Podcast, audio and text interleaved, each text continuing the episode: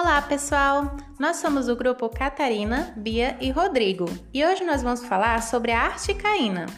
Ela faz parte das amidas. Comercialmente, ela é encontrada na concentração de 4% e tem a adrenalina como vasoconstritor. Sua dose máxima recomendada é de 6 tubetes. É a menos tóxica e tem um rápido início de ação e boa duração da ação anestésica sendo o único entre os grupos dos anestésicos locais. A principal complicação que está associada à articaína é a parestesia, ocorrendo principalmente quando há associação com a lidocaína.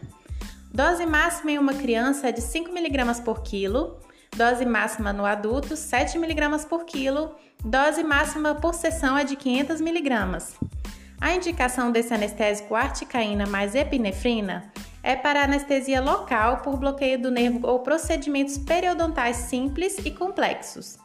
E a contraindicação para pacientes que têm insuficiência cardíaca ou respiratória e para pacientes com alergias comprovadas a medicamentos que tenham enxofre. E ele é ainda utilizado sim na odontologia.